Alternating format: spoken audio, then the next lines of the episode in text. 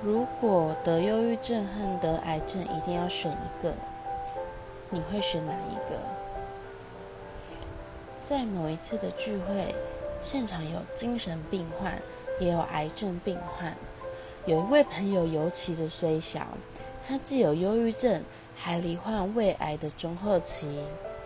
起初我们只是在分享发病在家休养的那段时间，我们有多废而已。我最近过得好焦虑，因为我已经荒废将近半年了，每天只能待在家里看剧，什么事情也做不好，感觉好差。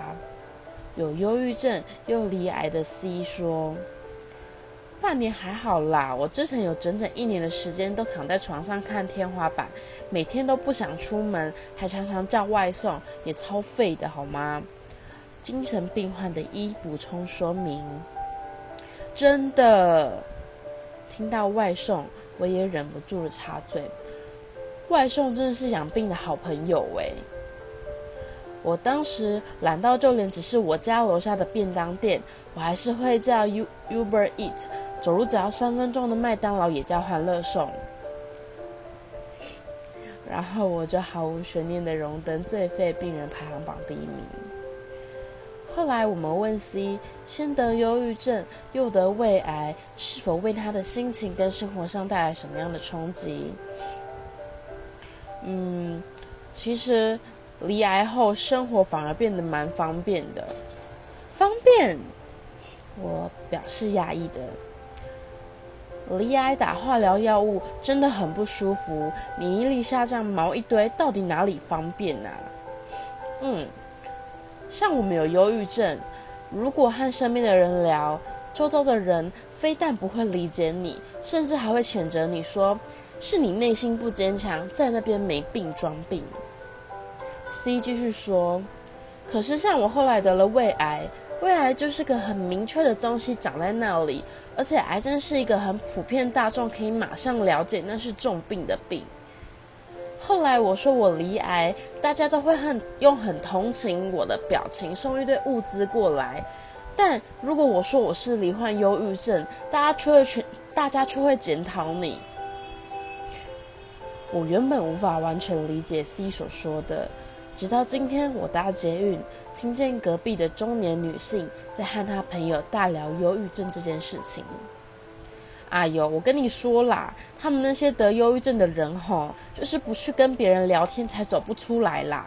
说起来就是心智不够坚强，太脆弱而已啦。有时候我真的很受不了他们呢。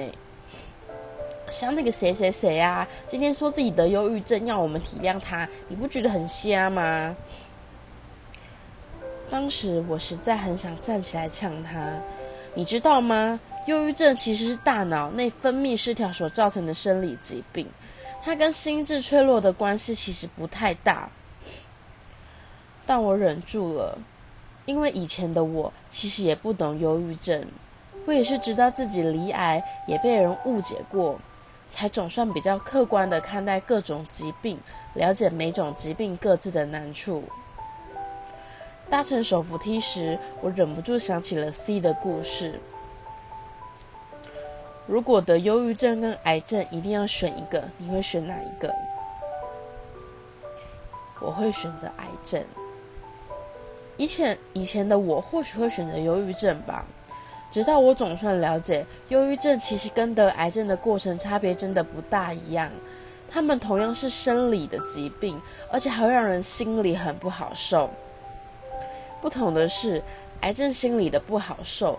可以靠调试心情解决，忧郁症心理的不好受，起因却是因为脑内脑内脑内分泌失调，大多只能靠药物来治疗。我实在无法想象生重病还要被检讨，到底是什么样的一个世界。离癌、忧郁症一般一般很衰，每一种病都需要被体谅。希望大家都能够更加善待你身边有病的朋友。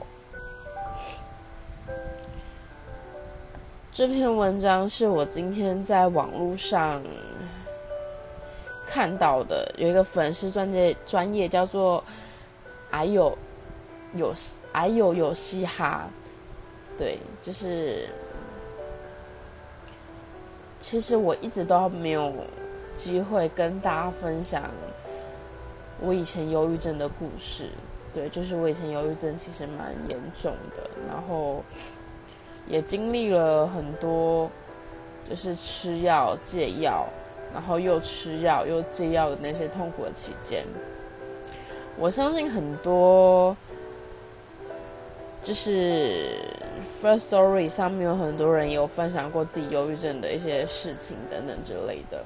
但我今天其实看到这篇文章，我觉得我蛮有感觉的，因为我人生第一次得忧郁症的时候是在国中，然后那时候也是大家都觉得就是你只是想太多，然后甚至到后期会有人觉得你根本就只是拿忧郁症来当做。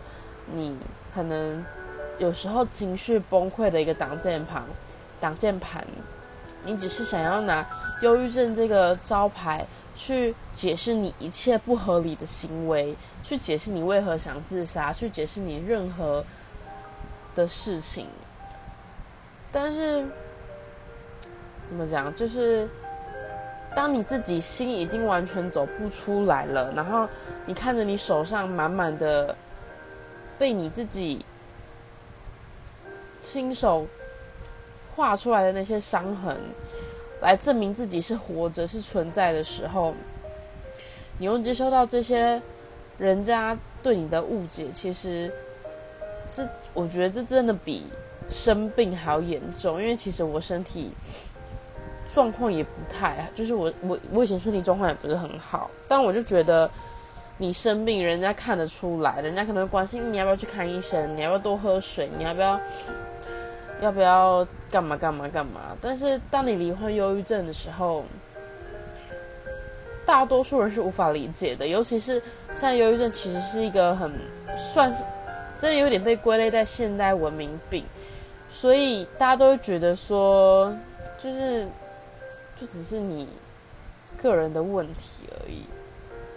对，那我今天其实也没有想要多讲我忧郁症的故事，因为觉得我自己还没有准备好。但是就是想要跟大家分享，就是我刚刚说的那个故事。那呃，欢迎大家也来跟我分享，你可能遇过，或是可能你曾经有忧郁症，然后对于会今天这个问题。如果得忧郁症跟癌症，你一定要选一个，你会选哪一个？嗯，那对我最近不知道为什么一直鼻塞过敏，那今天就先这样喽，谢谢大家。